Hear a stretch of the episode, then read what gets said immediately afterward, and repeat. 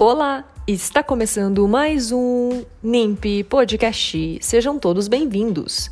O NIMP é o Núcleo Integrado de Pesquisa e Inovação Científica, coordenado pela professora doutora Andréa Cândido dos Reis. Eu sou Simone Creve, pós-graduanda do Programa de Reabilitação Oral da Faculdade de Odontologia de Ribeirão Preto, FORP-USP.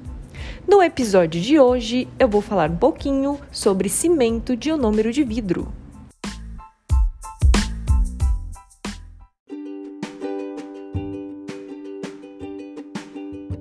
O cimento de ionômero de vidro foi inventado no início da década de 70, a partir da combinação das boas propriedades do cimento de silicato com as do cimento de policarboxilato de zinco. O cimento de silicato tinha como fundamentos principais a presença de flúor e a baixa alteração dimensional.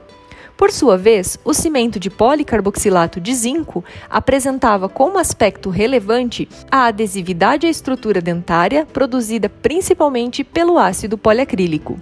Nesse sentido, foram estas particularidades que determinaram o surgimento do cimento de ionômero de vidro. Esse cimento pode ser do tipo ácido-base, são os convencionais, ou modificado por resina. O cimento de ionômero de vidro é constituído basicamente por um pó de vidro misturado com um líquido de ácido poliacrílico, que produzem uma massa plástica que, quando toma presa, forma um sólido rígido. O pó consiste em um vidro de fluoraminosilicato triturado, ou seja, sílica, alumina e fluoreto de cálcio, que são reativos em meio ácido e que contêm íons como cálcio, estrôncio e lantânio. O líquido é composto por ácido policarboxílico, água, ácido tartárico, poliacrílico, itacônico ou maleico, que é adicionado para controlar as características de trabalho e de presa do material. E ainda, quando o ionômero é modificado por resina, este apresenta monômeros resinosos na sua composição. Os cimentos de ionômero de vidro são classificados em tipo 1, indicado para cimentação, tipo 2, indicado para restaurações, tipo 3, indicado para forramento ou base, e tipo 4, modificado por resina. Eles também podem ser classificados em convencionais, reforçados por partículas de carga ou modificados por resina. O que muda nos diferentes tipos de cimento é a composição do pó e o tamanho da partícula. O ionômero convencional pode ser indicado para cimentação de bandas ortodônticas, restaurações metálicas, próteses fixas, selamento de fissuras em dentes decíduos e permanentes, como material restaurador, para base ou forramento e núcleos de preenchimento.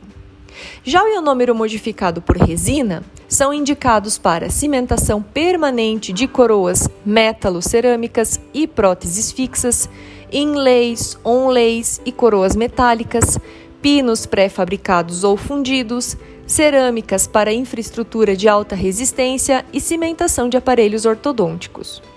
Os cimentos de ionômero de vidro não devem ser usados em locais onde estarão sujeitos a altas cargas de tração, tais como restaurações de borda incisal, substituição de cúspide ou núcleos retidos a pino, e também são contraindicados em classe 1 extensa em dentes permanentes, classe 2 com envolvimento de crista marginal em dentes permanentes e classe 4 em dentes tanto permanentes quanto descidos. Como propriedades favoráveis, o cimento de ionômero de vidro apresenta liberação de fluoretos, adesividade à estrutura dentária, coeficiente de expansão térmica semelhante ao da dentina e baixa irritabilidade pulpar. No entanto, os cimentos de ionômero de vidro necessitam de proteção superficial, pois eles são materiais altamente sensíveis à perda de água durante a sua função na cavidade bucal. A presa do material ocorre por meio de uma reação ácido-base, que forma um sal. O processo de presa do cimento envolve três etapas: dissolução, gelificação e endurecimento. Quando o pó e o líquido são misturados, o ácido começa a dissolver o vidro, liberando os íons cálcio, alumínio, sódio e flúor. A água serve como meio de reação. Os íons cálcio formam ligações cruzadas entre as cadeias do ácido poliacrílico. No decorrer de 24 horas, os íons cálcio eles são substituídos por íons de alumínio. Os íons sódio e flúor do vidro não participam das ligações cruzadas no cimento. Alguns dos íons sódio podem substituir os íons hidrogênio nos grupos carboxílicos, e íons flúor são dispersos na matriz tridimensional do cimento. A fase com ligações cruzadas ela se torna hidratada com o tempo, conforme a maturação progride. As porções não dissolvidas do vidro são recobertos por um gel rico em sílica que se forma na superfície das partículas. Assim, o cimento endurecido, ele consiste de partículas de vidro não dissolvidas recobertas com uma camada de gel de sílica embebida em uma matriz de polissais de cálcio e alumínio hidratados contendo flúor. Os ionômeros de vidro modificados por resina ou os híbridos, eles tomam presa tanto por reação ácido-base como por polimerização. Com relação à apresentação, o ionômero de vidro convencional possui o pó, que é comumente fornecido em um frasco e é dispensado com uma colher de medida, enquanto que o líquido é fornecido em um frasco conta-gotas, utilizado para dispensar o produto. Já ionômeros modificados por resina estão disponíveis como pó líquido, pasta-pasta ou cápsulas. A manipulação deve acontecer conforme as recomendações do fabricante, sendo que o pó deve ser agitado para a uniformização dos diferentes componentes.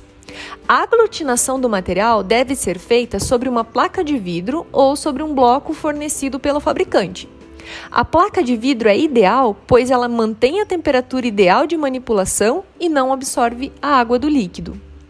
O tempo de aglutinação varia de 20 a 45 segundos, dependendo do fabricante.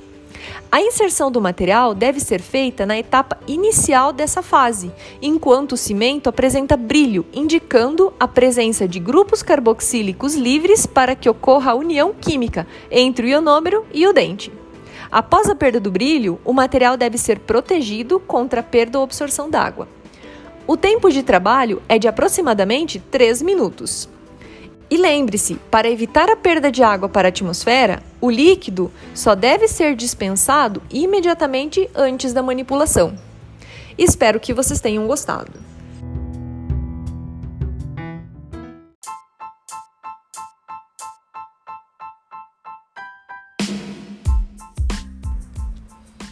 Siga as novidades do NIMP no Instagram, NIMP. Esperamos vocês no próximo episódio NIMP Podcast.